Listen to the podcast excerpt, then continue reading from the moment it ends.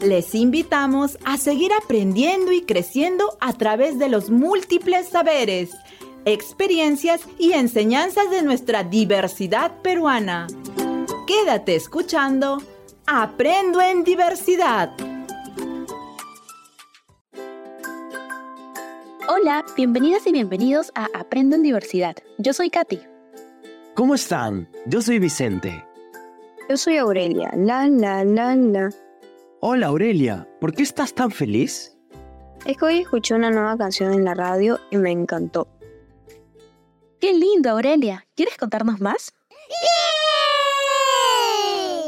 Claro, es una canción que habla sobre la cultura amazónica. Se llama Acacao, de la cantante peruana Renata Flores, y también canta en quechua yacuchano. Me encanta.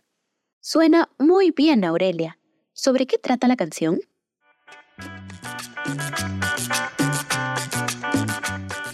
Escuché en la radio que ella contó que viajó a la selva para conocer al señor Amadeo de la cultura tauchira.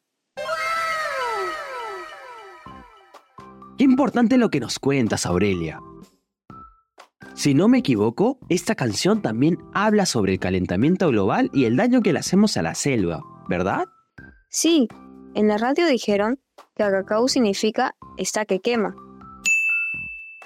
Además, esta canción también la canta el conocido grupo de cumbia amazónica, Los Mirlos. Es una canción con un gran mensaje, Aurelia. Gracias por compartirnos. Sí, me encanta porque puedo aprender más sobre lo que sucede en nuestro país a través de la música.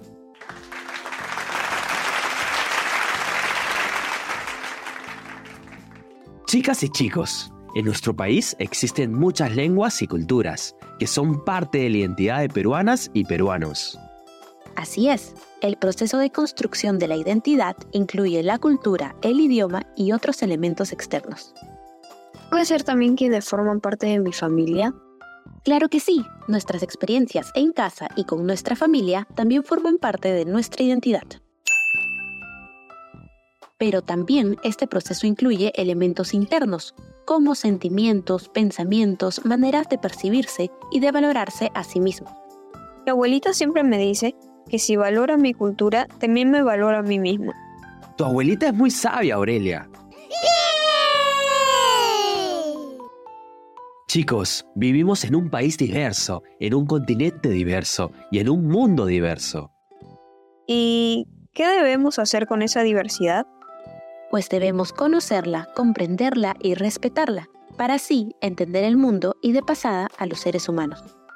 Aurelia, es muy importante comprender el valor de la cultura, con todos los elementos que la integran, especialmente el idioma. Mi abuelita siempre me dice que ella quiere y respeta mucho su idioma, que es el quechua yacuchano. Qué gran aprendizaje, Aurelia. Ella tiene mucha razón.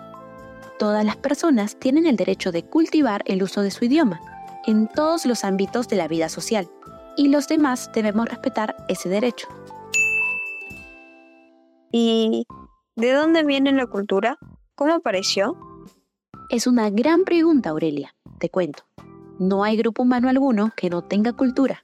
Desde el primer momento que hubo seres humanos sobre la Tierra, también hubo cultura. ¿Cómo así?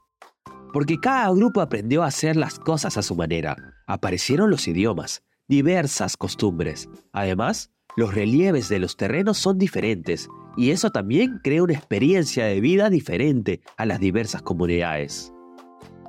Hay algunas que se dedican a la agricultura y otras a la pesca, por ejemplo. Entonces, ¿siempre existió y va a existir la cultura? Así es, Aurelia. Es parte de nosotros y de nuestras comunidades. Y una pregunta. ¿Por qué hay personas que dicen que su cultura es mejor? Aurelia, no existen culturas mejores que otras, ni más avanzadas, sino que todas son igualmente dignas y merecedoras de respeto. Debemos entender que ambas se enriquecen y se valoran mutuamente. Ah, ya entiendo. ¿Y qué puedo hacer para valorar más mi cultura?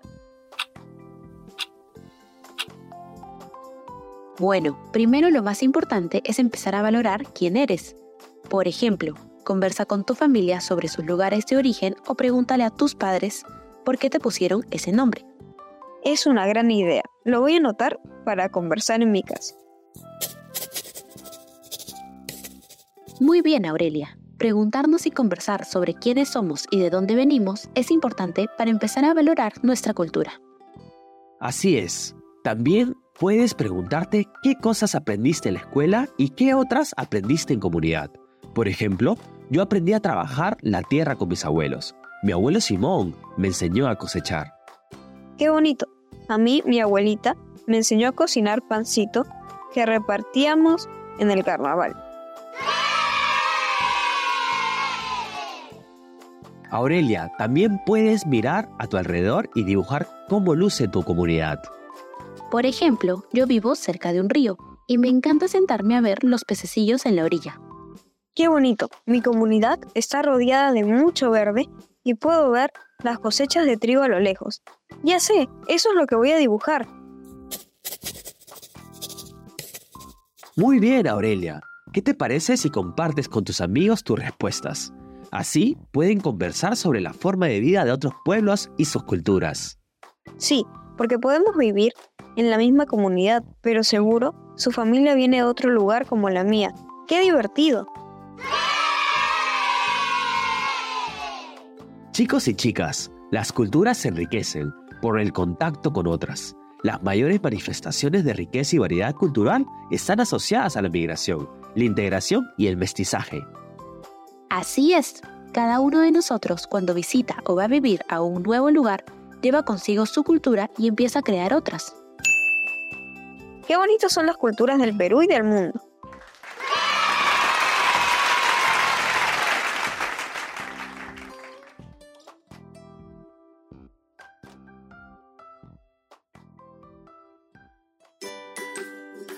Muy bien, hemos llegado al final de nuestro programa Aprende en Diversidad.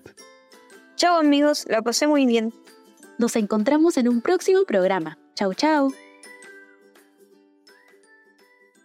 Ministerio de Educación. Bicentenario del Perú 2024. Gobierno del Perú.